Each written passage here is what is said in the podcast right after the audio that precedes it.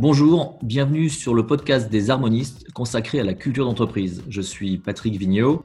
Notre objectif est de mettre en valeur de belles cultures d'entreprise et de montrer à quel point investir du temps et des efforts sur sa culture peut faciliter le développement de l'entreprise. Aujourd'hui, j'ai le grand plaisir d'accueillir Michel Vesser, qui est le président de Diam.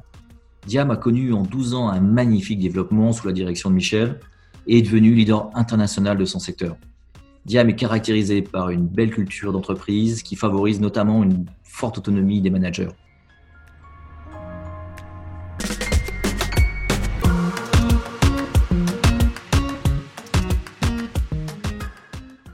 Michel, bonjour. Bonjour Patrick.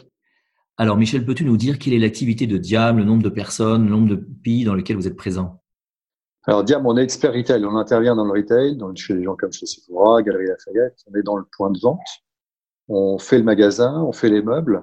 Et on fait ça depuis le concept, donc l'idée, la façon d'organiser ce point de vente, jusqu'à l'installation des meubles, la fabrication, l'installation, des mises à jour, parce qu'il y a des meubles qui sont mis à jour. Et puis ensuite, éventuellement, on va recycler le meuble au moment de son démontage. Donc on fait ça en France, mais on fait ça dans le monde entier. On est leader mondial, on est présent dans 25 pays et on est entre 2700 et 2800 personnes. Ok, impressionnant. Alors, tu as repris une entreprise en difficulté qui faisait à peu près 100 millions d'euros de chiffre d'affaires il y a de ça à peu près 12 ans. Et l'entreprise a connu quatre LBO successifs. Alors, peux-tu nous raconter un peu l'histoire de, cette entreprise? Comment on fait pour embarquer les troupes, les, les managers lorsqu'on reprend une entreprise en difficulté? Comment s'est forgée la culture de l'entreprise au fur et à mesure des années? C'est une société qui était propriété d'un individu qui l'a fait grandir. Et c'était une société qui vendait à des marques comme Chanel, euh, Guerlain, le groupe L'Oréal, depuis la France, dans le monde entier en fait. Et puis, dans les années 2000, avec la mondialisation, les marques se sont mondialisées, ont commencé à acheter euh, localement, c'est-à-dire en Chine pour la Chine, aux États-Unis pour les États-Unis. Et l'entreprise a loupé le virage de la mondialisation, ce qui fait que ben, s'est retrouvée en difficulté financière assez grave en 2007-2008. Elle avait été revendue en 2000 par le, fondateur, un fonds d'investissement américain qui a étonnamment laissé passer cette mondialisation. Voilà. Donc, euh, en 2006-2007, quand j'arrive, c'est une belle société avec une belle réputation produit, mais avec une culture euh, franco-française, presque un refus de la mondialisation. Et puis, c'est une entreprise qui est en train de se recroqueviller, quoi, qui voit son marché euh, national se réduire, elle est attaquée par des Chinois qui importent des meubles, donc c'est une entreprise en, difficulté. Ce que je peux dire peut-être, c'est que un des premiers piliers de la construction de la culture, c'est de donner du sens, donner une perspective, d'avoir une stratégie. Pour nous, la stratégie, c'était trois axes assez simples. C'est si on imagine un triangle qui est la taille du marché accessible, c'est d'essayer d'augmenter ce triangle sur ces trois faces. Euh, la première phase, c'est d'être compétitif. Donc, comment redevenir compétitif? La deuxième phase, c'est d'aller chercher des clients à nouveau euh, sur le plan mondial, d'aller chercher des nouveaux clients et surtout de s'implanter mondialement pour, euh, pour aller chercher des clients qui s'étaient internationalisés et qu'on avait perdus au passage. Et puis la troisième phase, c'est innover, enrichir l'offre pour euh, élargir finalement la base commerciale avec chacun des clients. Donc le premier élément de culture, c'est de faire ce qu'on dit, c'est-à-dire de donner une orientation et puis ensuite, de montrer aux équipes que finalement, tous les actes sont cohérents et rentrent dans cette logique d'agrandissement de ce triangle. Je prends ce triangle parce que c'était la, photo de communication, euh, le slide de communication que j'ai utilisé pendant dix ans. Et à chaque fois qu'on faisait quelque chose, on le raccrochait à ce triangle et puis on disait aux équipes, voilà, le trimestre dernier ou le semestre dernier, ben, voilà ce qu'on a fait. On a ouvert un nouveau pays. Bon, voilà. Donc ça, ça correspond à l'angle internationalisation. Voilà, ça c'est un premier élément peut-être de la culture. En tout cas pour nous, c'est pas communiquer sur ce qu'on va faire, c'est donner du sens à ce qu'on a fait et de répéter le même message tous les six mois pendant dix ans, ce qui fait qu'au fond, quand on pose la question à toutes les équipes de management, euh, est-ce que la stratégie est claire Les gens vous disent, bah ouais, c'est super clair.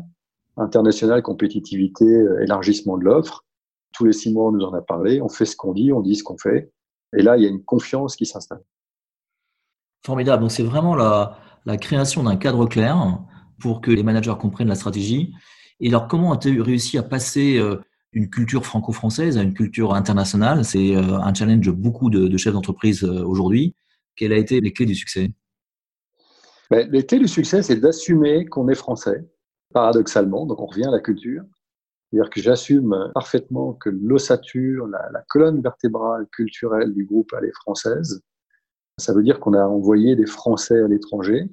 Alors évidemment, depuis, il y a plein d'étrangers qui ont grandi dans l'entreprise, mais il y a quand même une architecture franco-française, mais avec des gens qui sont des internationaux. Donc on a aux États-Unis, par exemple, on a un franco-canadien donc le gars à double culture. En, Chine, on a trouvé un, gars qui était français, mais qui vivait en Chine, qui parlait chinois et qui nous a aidé à développer en Chine. Ce qui fait que cette difficulté culturelle, euh, quand on passe à une culture internationale, on l'a contournée avec des Français.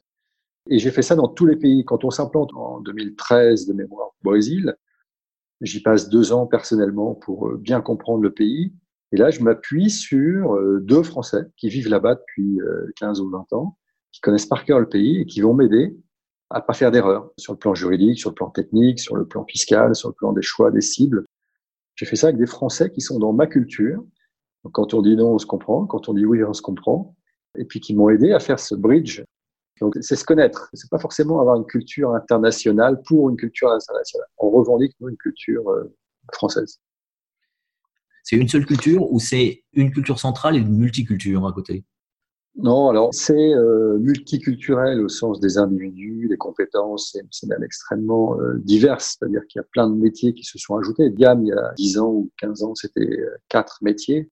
Aujourd'hui, c'est une quinzaine de métiers. Donc, le design, par exemple, des choses qu'on faisait peu. Aujourd'hui, on a des équipes de designers très nombreuses. Ça veut dire qu'on a un métier différent avec une culture très différente. Donc, on s'enrichit des cultures des métiers, on s'est enrichi des cultures nationales les points communs, c'est cette ossature française. Donc, il y a pas mal de, managers qui sont français. C'est peut-être 30-35% au total de nos 120 top managers qui sont français. Et puis, c'est le client. C'est-à-dire qu'au centre de notre culture, on a vraiment la culture du client fondamentalement. Quand un client n'est pas livré ou qu'il y a un souci qualité, ça empêche de dormir. Donc ça, c'est un point commun qu'on retrouve partout. Puis peut-être le dernier point, euh, ou un des points importants, c'est la culture de l'entrepreneuriat ou de l'intrapreneuriat et de l'autonomie. Ça veut dire que dans chacun de nos pays, et voire même dans les pays on peut avoir deux ou trois divisions euh, séparées, on développe vraiment une culture où on laisse la liberté à nos managers d'être responsables, de prendre en charge avec tous les moyens qui vont avec le service de nos clients complètement, de A à Z, et puis, nous, au niveau corporate, on va dire, on se charge simplement de les observer, de les regarder, de les guider, de les coacher, de les aider.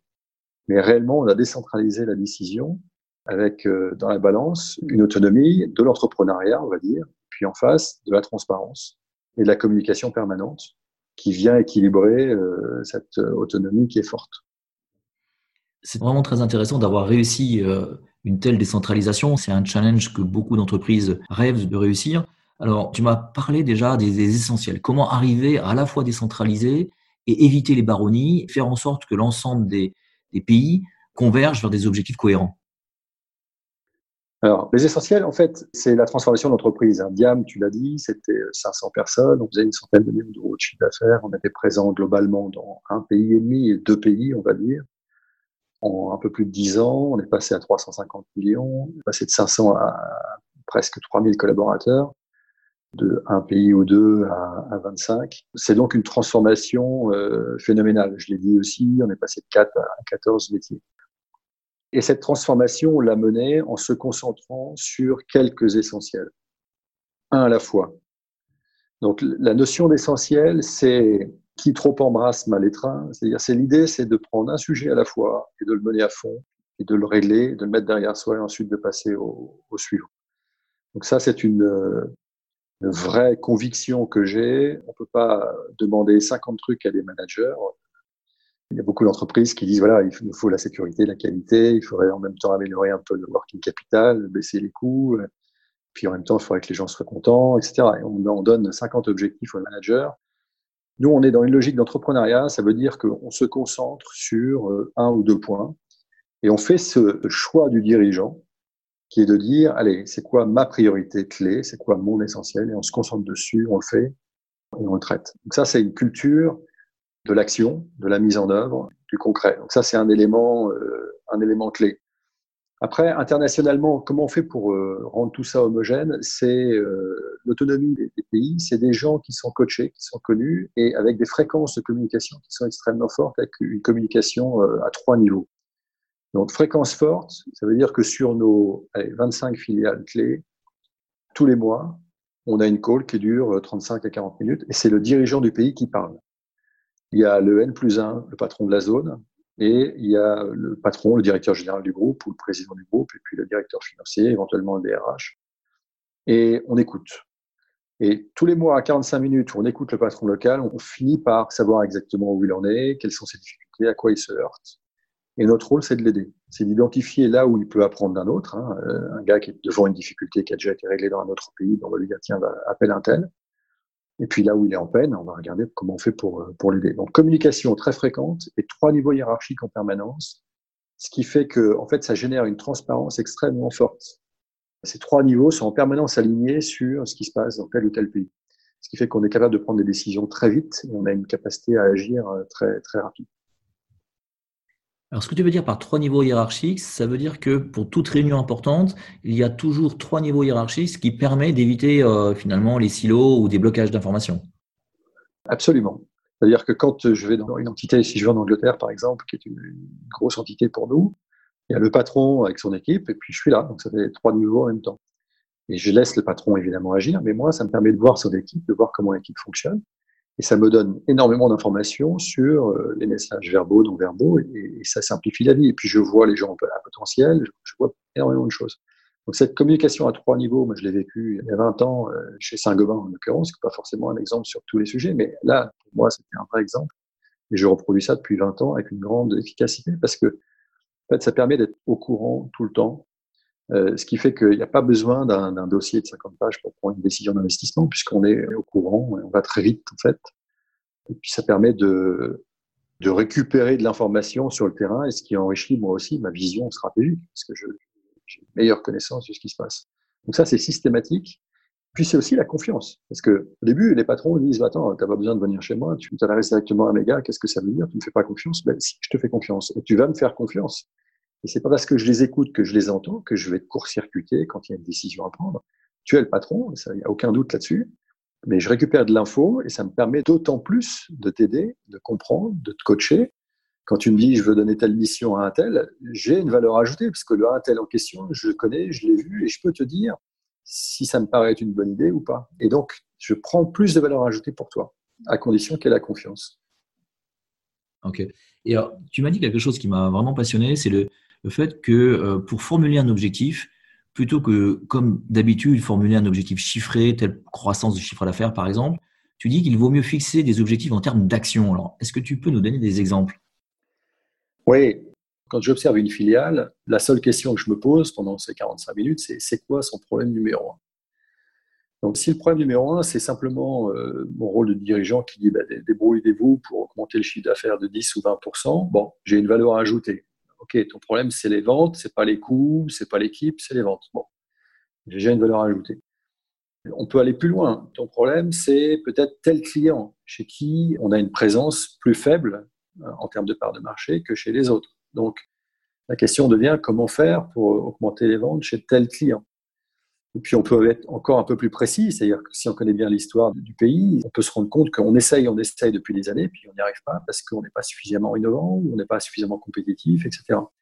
Et là, la question essentielle, ça peut se dire, bon, comment chez tel client je fais pour euh, augmenter mon, taux d'appel d'offres de, je sais pas, aujourd'hui on a 30% de, de, taux de succès ou 20%, comment on fait pour l'augmenter de 30 à 40% Donc, plusieurs remarques sur ce que je viens de dire. Premièrement, c'est une question.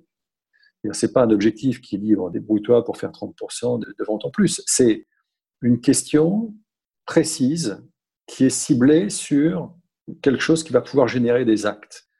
Comment faire que notre taux de transformation des appels d'offres chez Shiseido passe de 10 à 20% Ça, c'est une question qui va aider le dirigeant parce qu'on travaille avec Shiseido dans plein de pays, il y a plein de gens qui ont eu du succès, qui ont mis en place des pratiques.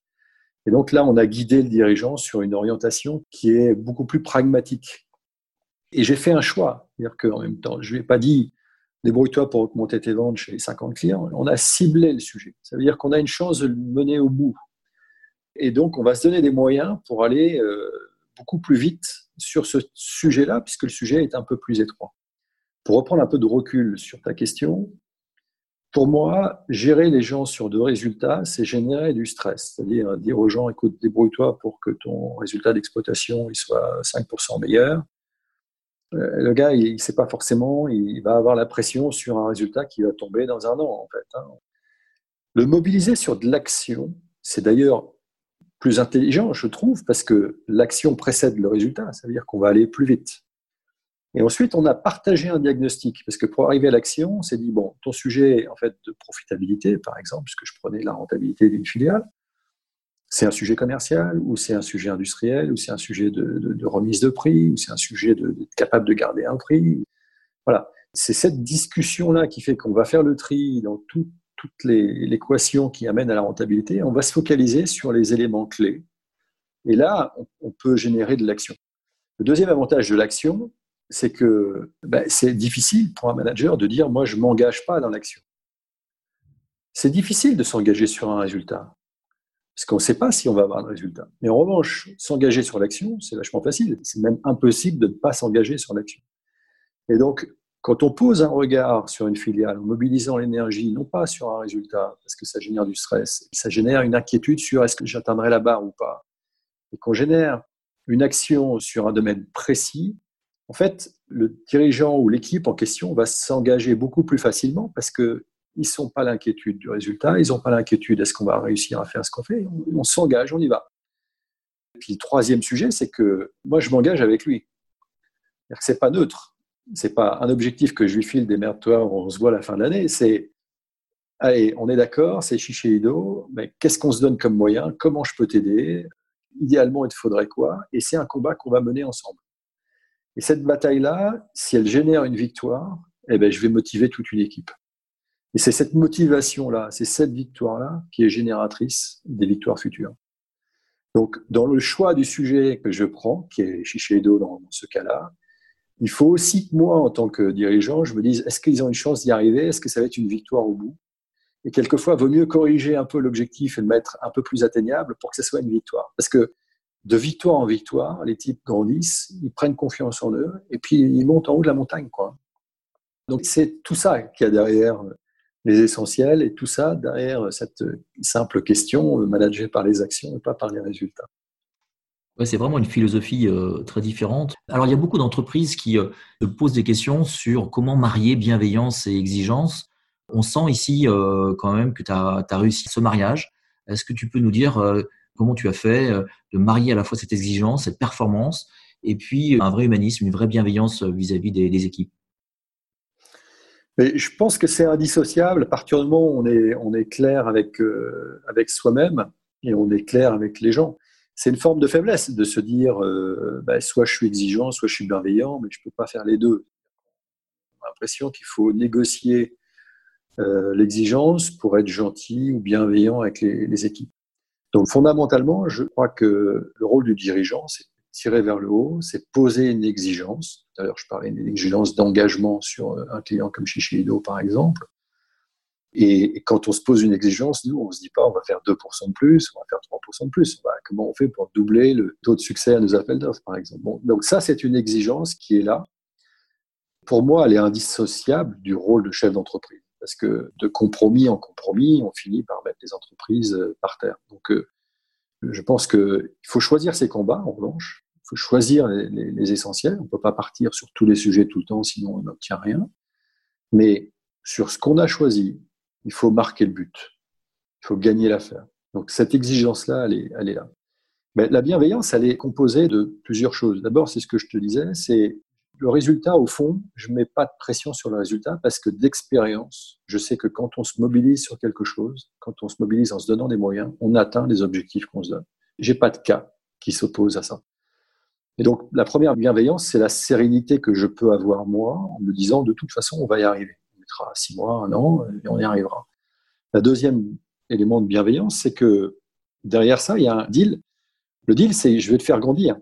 Tu vas apprendre tu sais pas faire aujourd'hui, mais tu vas apprendre parce qu'on a ou dans l'organisation chez nous un type qui a déjà craqué chez Ido qui va t'expliquer et donc tu vas grandir, Ou alors, on va aller chercher le mec euh, qui existe, parce qu'il y en a forcément un sur Terre qui a déjà craqué fichier, donc qui va nous apprendre. Ou alors, on va mettre cinq personnes pendant 15 jours, on va réfléchir tous ensemble et on va trouver des idées. Donc, tout ça, c'est des occasions d'apprendre. Donc, ça, c'est une deuxième dimension. Une troisième dimension, c'est que il faut regarder chez ces managers ce qu'ils ont de bon. Là aussi, je suis farouchement hostile aux entretiens de fin d'année où on dit aux gens bon ben ça, ça, ça, c'est bon. Maintenant, il y a quand même deux trois trucs. Il faut qu'on s'arrête cinq minutes parce que là, il faut que tu progresses. On ne change pas les gens. Et donc, il faut mettre les gens dans leur zone de compétence. Et partout où ils sont pas bons, il faut regarder l'équipe, d'où l'intérêt à nouveau de la communication trois niveaux et identifier les gens qui ont une compétence qui vont venir compléter celle du leader, celle où le leader est, faible. Ou alors, il faut aller chercher une compétence ailleurs pour lui donner un coup de main sur les sujets où il est faible. Donc, si on fait travailler les gens dans leur zone de compétence, dans les zones où ils sont bons, c'est là où ils prennent du plaisir. Parce que, comme toi, comme moi, quand on fait ce qu'on aime tous les jours et qu'on est un peu challengé, on va, on va se chatouiller un peu là pour faire un peu mieux sur ce qu'on aime, eh on est bon en général. Parce que c'est là où on aime, c'est là où on passe du temps. Et en plus, le regard que je porte sur ce manager, c'est pas le regarder là où ça va pas. Je le regarde là où ça va. Puis peut-être le dernier élément, c'est de sincèrement aimer les collaborateurs. C'est-à-dire que moi, tous les matins, je me lève en disant, bon, lui, il progresse, il en est là, comment je peux faire pour l'aider, pour comment je peux faire pour le pousser encore un peu, le féliciter, l'encourager. Donc c'est ces quatre boucles-là euh, positives qui font que les gens euh, prennent du plaisir, se dépassent, apprennent, dans la confiance. On n'est pas là pour les planter. C'est peut-être le dernier élément. S'ils se plantent, c'est mon erreur, parce que comme on se parle très fréquemment, si à un moment il me dit euh, moi je veux faire ça, est-ce que tu es d'accord? Et je lui dis ben, ok, vas-y, fonce, c'est ta décision. À partir du moment où je lui dis fonce, c'est ta décision, ben, j'assume l'erreur. Si on part sur un chantier, on n'y arrive pas, et puis qu'à la fin c'est l'échec, je l'ai laissé faire. Et donc c'est mon échec. Donc, je n'ai pas à me retourner vers lui en disant, tu as fait une connerie, je te l'avais bien dit. Ben non, soit je mets un mon veto, en tant que patron, je peux avoir le droit de temps un veto, soit je laisse faire, à ce moment-là, c'est mon échec. C'est ces quatre ou cinq points-là qui font que la bienveillance, elle est là. Et je crois que s'il n'y a pas d'exigence, ben, il n'y a pas de chemin, il n'y a pas de challenge, il n'y a pas de, traction, il n'y a plus d'apprentissage. Et donc, pour moi, il ne peut plus y avoir de bienveillance. Dans les, dans les bisounours, on n'est plus dans le monde de l'entreprise. Alors j'adore cette notion de plaisir et de d'arriver à marier bienveillance et exigence et, performance. Une culture se juge souvent par le taux de fidélité des collaborateurs. Une forte culture, souvent, est synonyme certaines fois de, de loyauté, de fidélité. Euh, quel est le turnover euh, chez toi au niveau de, de ces top managers? Moi, j'ai décidé, dans un de mes essentiels en 2012, c'est de m'occuper du top management de façon euh, personnelle. Alors c'est banal, hein, mais c'est tellement évident. Donc j'ai mis tout un tas d'outils pour suivre le top management. Donc le top management, c'est aujourd'hui 120 euh, top managers. On a un turnover qui est extrêmement faible. C'est de, l'ordre peut-être de sur les 10 ans, on a perdu 3-4% de, ces 120 managers. C'est extrêmement faible. On en a fait partir très peu. On les fait grandir tous. Ils ont tous évolué en responsabilité puisque l'entreprise a grandi. Deuxième question, c'est la subdivision, d'essayer de, d'avoir des équipes à taille humaine. Je crois que ça fait partie de ne pas vouloir des choses trop grandes, de donner des responsabilités trop importantes et à un moment donné, de garder une taille géographique ou une taille d'équipe à dimension humaine. Oui. Dans notre métier, nos équipes locales, cellules locales, l'organisation locale dans un pays gère l'ensemble des processus du client au client, depuis l'appel d'offres jusqu'à la livraison au recyclage. Et ça, ça demande euh, donc euh, pas partout 14 métiers, mais on a au moins une dizaine de métiers à chaque fois. Et c'est beaucoup d'appels d'offres, beaucoup d'exigences clients, beaucoup d'enjeux, beaucoup d'intensité. Et on sait qu'au-delà d'une certaine taille, l'organisation commence à, se, à devenir un peu bureaucratique, on commence à être moins efficace, on est obligé de mettre des process et des choses qui, sont, qui complexifient les choses. Donc ce qu'on préfère faire, nous, ou alors on, est obligé de diviser euh, les organisations par fonction, par métier, ce qui pour moi n'est pas bon. Et donc, on préfère dupliquer l'organisation. C'est-à-dire, à on a dépassé une certaine taille, on découpe en deux, quitte à doubler les moyens industriels. On fait deux usines, on fait deux équipes. On dit, voilà, les clients de A à M, c'est le manager 1, et puis de M à Z, c'est le manager 2. Voilà, on découpe en deux, par ligne de produit, par client, peu importe. Et les gars restent responsables sur l'ensemble de la, fonction euh, client. C'est une spécificité, je l'exprime comme ça. Chez nous, au comité de direction ne me sont rattachés que des directeurs généraux, et en dessous des directeurs généraux, il y a des directeurs généraux. C'est-à-dire que je suis hostile, parce que c'est notre métier aussi, hein, mais je suis hostile aux organisations où on découpe les organisations par fonction, donc avec par exemple un directeur commercial, un directeur de production, un directeur qualité, et tout ce monde-là rattaché au directeur général. Parce que pour moi, ça c'est l'antinomie de l'autonomie. Ça veut dire qu'à chaque fois qu'il y a un problème entre ces gens, ce qui arrive tout le temps, entre le commercial et la production, ça arrive en permanence, entre la qualité et l'industrie, eh ça veut dire que le problème remonte. Quand ils sont pas d'accord, ils remontent au DG. Donc le DG se retrouve en permanence à régler les problèmes du niveau du dessous. Nous, on s'est organisé complètement l'inverse, c'est-à-dire que c'est des DG qui ont des DG qui sont patrons de zone. Euh, la zone Europe est découpée en deux, la zone Amérique en a, la zone Asie en a. Et en dessous, par pays, il y a un DG. Et le DG a, toutes les, fonctions en dessous de lui. Et si ça devient trop gros et qu'il commence à, se retrouver dans des conflits de fonctions contre fonctions, hein, commercial qui explique que les, problèmes de commerce viennent de la production et réciproquement production qui explique que s'il y avait plus de ventes, ça irait mieux. Euh, on découpe en deux et puis on dit voilà, tu as un patron euh, avec, euh, comme je disais, tous les clients A et puis l'autre, tous les clients B. Et puis maintenant, tu as tout, tu as la production et les ventes, débrouille-toi. Et si tu as un problème avec la production ou avec les ventes, tu les règles. Tu es autonome sur ton territoire. En faisant ça, on fait grandir les gens en fait, hein, parce que celui qui était euh, un petit pays euh, qui avait une cellule, bah, tout d'un coup il devient patron pays. En dessous de lui, il y a deux cellules. Éventuellement, on fait une acquisition, ça fait une troisième cellule. Il se retrouve patron de trois managers. Il était manager d'une équipe, il est maintenant euh, leader de leader, avec un rôle un peu plus stratégique, et il grandit. Voilà. Donc ça, c'est vachement important. Quand j'entends dans une réunion des gens dire mais c'est pas moi, c'est l'autre, c'est un très mauvais signal. Et de fait, je j'entends pas beaucoup mais je suis très très attentif à ça. Ok, passionnant. Alors, tu as vécu aussi une expérience très intéressante avec tes actionnaires, puisque euh, tu as organisé quatre LBO successifs, donc tu as connu quatre actionnaires financiers et fonds d'investissement différents. Donc, comment ça s'est passé? Est-ce que tu as vécu une forte pression financière? Comment tu as pu installer chaque fois une relation de confiance avec ces investisseurs? Et comment leur faire prendre conscience de la singularité de Diam, de la culture d'entreprise que tu as installée? Tu as deux choses là-dessus euh, à dire. Le premier, c'est un peu dans le fil de la communication permanente. J'ai un outil que j'appelle rond triangle. ça, c'est la première chose, je vais y revenir. Et puis, le, la deuxième chose, c'est, euh, j'ai envie de dire, chacun à sa place. Et ça, c'est vrai aussi dans l'entreprise en entier. Chacun a sa place. C'est-à-dire que le rôle d'actionnaire, il est stratégique, il n'est pas tactique. Le rôle d'un président, il est stratégique et euh, sur un pilotage, admettons, à trois mois, et c'est pas d'être présent dans le détail. Euh, et cette réflexion sur le qu'est-ce que je fais de mon temps, où je passe mon temps par rapport à ce sur quoi je devrais passer mon temps est un élément euh, majeur. Donc j'ai eu beaucoup de discussions avec les fonds d'investissement sur on a par exemple des, ça date des crises, on a des reportings euh, hebdo sur un certain nombre de sujets. J'ai des investisseurs qui m'ont dit on voudrait les avoir. Je leur ai dit non. Je leur ai dit non, vous aurez des reportings mensuels et puis on aura des réunions trimestrielles parce que le rythme stratégique c'est pas un rythme hebdo commence à discuter de choses qui ne sont pas notre rôle et on passe notre temps sur des choses qui ne sont pas clés. Donc, ça, c'est un premier élément de fond, c'est d'être conscient et d'assumer d'être à sa place et savoir dire non à un investisseur ou savoir dire non à un collaborateur qui vous demande de traiter des choses qui ne sont pas de votre rôle. Quand il y a des problèmes euh, industriels, par exemple, et que c'est pas à moi de régler les problèmes, ils ont besoin de moi, je leur dis OK, je viens au dernier quart d'heure de la réunion vous faites la réunion, vous traitez le problème, et à la fin, je viens et je vous dirai ce que j'en pense. Mais c'est vous qui faites, par exemple. L'outil triangle rond, c'est en fait ce que je m'impose moi avec mes actionnaires, c'est une remontée factuelle d'informations extrêmement précises sur tous les sujets qui peuvent les intéresser. C'est-à-dire que je considère que la confiance, c'est la transparence. Donc, l'actionnaire financier, lui, euh, quel qu'il soit d'ailleurs, financier ou pas, il me dit voilà aujourd'hui où on est, je veux dans quatre ans me retrouver à tel niveau de valorisation d'entreprise. Et donc, nous, à un moment donné, quand on les fait rentrer, on valide un chemin, on leur dit voilà ce qu'on propose, voilà notre business plan, voilà comment on a envie d'y aller.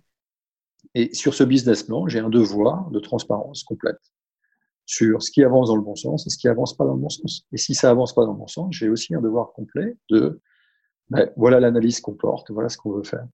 Ça veut dire que la, meilleure façon pour garder son indépendance, ça n'est pas de ne pas donner l'info, c'est de donner l'info. C'est de dire, voilà où on en est, voilà ce qu'on sait régler, voilà ce qu'on ne sait pas régler, et voilà l'information qu'on vous donne.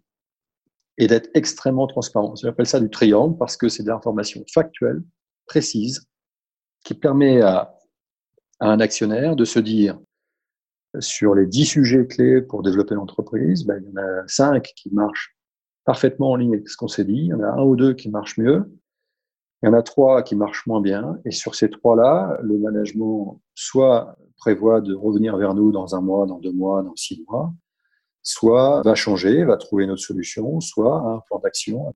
Mais il n'y a pas de case noire, il n'y a pas de zone d'ombre.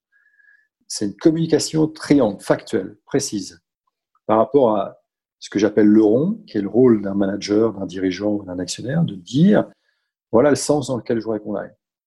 Voilà. Et donc, je m'impose à moi-même cette communication triangle que j'impose à mes dirigeants. Mes dirigeants, quand je leur dis voilà comment on peut faire pour doubler la taille de la boîte dans tel pays, j'attends que le, dirigeant en question dans, le pays me dise bah, écoute, je réfléchis, tiens, je reviens vers toi dans un mois. Dans un mois, on va faire un premier plan d'action, puis on te dira où on en est. Puis dans deux mois, euh, on fera une réunion avec toi, puis on choisira les 4-5 points, et puis ensuite on fera ci, on fera ça. On est sur des choses factuelles. On n'est pas sur euh, non mais t'inquiète pas, je m'en occupe, ou oui, je ferai ça, je m'en charge. Non, c'est du factuel, ça rassure. Voilà. Et ça vient du dirigeant. C'est-à-dire que c'est pas à moi de lui dire ce qu'il faut qu'il fasse. Moi, mon rôle de dirigeant, c'est sur l'essentiel, c'est de pointer les essentiels. Au niveau du groupe, euh, on en a 25 ou 26 c'est un ou deux par dirigeant, pas plus. Et ensuite de se dire, bon, euh, voilà, qu'est-ce que tu proposes, comment tu vois le truc, comment tu avances? C'est à lui de me dire, voilà, moi ce que j'ai envie de faire, voilà ce que je crois, voilà même l'essentiel que je valide. Celui-là, c'est le tien, moi je ne le prends pas. Euh, le mien, c'est ça, ça. Ok, parfait. Et puis ensuite, à lui de me donner du triangle, de me dire sur chacun des essentiels où il en est. Et c'est à lui d'être dans la driving seat, comme on dit en anglais, hein, d'être aux commandes. Mais en revanche, il a un devoir de me donner des infos précises, factuelles sur où il en est.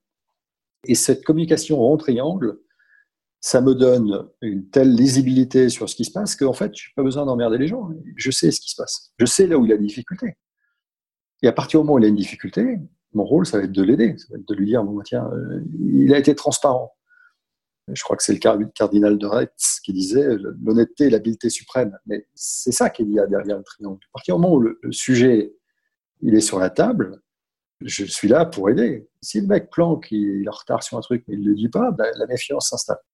Donc cet outil rond triangle, cette communication rond triangle avec les actionnaires, mais ça marche. Moi, j'ai pas d'exemple où ça marche pas. Alors ça impose d'être prêt avant chacun des meetings qu'on peut avoir avec eux pour se dire bon, ben, voilà les cinq sujets qu'on a, et voilà ce qu'on a prévu de faire. On a des plans d'action, et puis on fait ce qu'on dit, on dit ce qu'on fait. Ça, c'est banal. Voilà. Qui veut dire vraiment une, une transparence tant en interne que vis-à-vis des actionnaires. Donc c'est un parallélisme des formes pour pouvoir être, euh, je dirais, en confiance, euh, tant en interne que là encore euh, avec les actionnaires. Absolument. Et, ce qui est impressionnant aussi, c'est que l'actionnariat des managers et des salariés est passé de 10% au premier LBO, je crois, à 70% aujourd'hui. Oui, donc ça, c'était un deuxième essentiel à partir des années 2012. L'idée de départ, c'était les fonds d'investissement, ben, on en change tous les ans, ou tous les deux, trois ans, quatre ans, en fonction des, succès de l'entreprise. L'idée au départ, c'est de se dire comment on fait pour garder une gouvernance qui soit euh, compatible en fait avec la culture du groupe. Et donc, on a décidé de monter au capital pour pouvoir peser dans la gouvernance euh, à chaque LBO. Donc, euh, de ne pas être 2%, 3% qui font qu'en fait, ben, l'actionnaire qui détient 98 euh, prend les décisions hein, et, ça se comprend et le management est là pour exécuter les, décisions et la stratégie de l'actionnaire.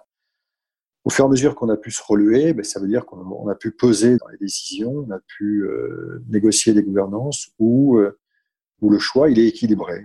L'actionnaire qui était majoritaire à un moment donné avec 60% ben, a évidemment un mot à dire important, mais nous, quand on avait 40%, on avait aussi notre mot à dire. Voilà. Et puis on a fini par effectivement prendre le contrôle du groupe en 2018. Et on continue de la même manière, c'est-à-dire que j'ai aujourd'hui des actionnaires qui sont dits minoritaires, donc ils sont dans une logique différente, mais on continue à les traiter euh, de la même manière, c'est-à-dire avec une transparence euh, complète sur ce qu'on fait. Il y a un bouquin qui sort tous les mois, on les voit systématiquement tous les trois mois, et puis on a des, réunions informel entre deux pour pouvoir euh, les tenir au courant de l'actualité du groupe. Et, pour nous, c'est naturel, même si on n'attend rien en fait. On n'attend pas d'input particulier. On considère que notre devoir, c'est de les informer en permanence pour qu'ils connaissent notre état d'esprit, nos résultats, notre performance, là où ça va, là où ça va pas, nos inquiétudes, et, les écouter. puis s'ils ont une bonne idée, ben, on la prend. Sinon, on, mène notre chemin comme on pense devoir le, le mener. Vraiment très intéressant. Pour terminer, si tu avais un conseil à donner à un chef d'entreprise en matière de culture d'entreprise, tu lui dirais quoi? Pour moi, le chef d'entreprise, s'il est aligné avec lui-même, s'il est aligné avec ses valeurs, s'il est authentique, il est sincère, s'il se concentre sur l'essentiel, et il va jusqu'au bout des choses, tout à l'heure je parlais d'exigence, bienveillance, ce point de départ, cette force, cet alignement se transmet et se diffuse. Voilà. Et puis la deuxième chose, peut-être, c'est de faire confiance. Faire confiance aux collaborateurs, voir les gens sur leur côté positif, sur ce qu'ils aiment faire, sur ce qu'ils savent faire, s'appuyer sur eux, faire confiance. Ça marche, quoi. Naturellement, ça marche. On est passé d'une entreprise euh, organisée sur le contrôle à des entreprises organisées sur la confiance. Et je pense que le, monde dans lequel on est est un monde de la confiance. Il faut se faire confiance et c'est cette confiance-là qui paye. Michel, un grand merci. Euh, merci à toi, Patrick. Merci de cette interview.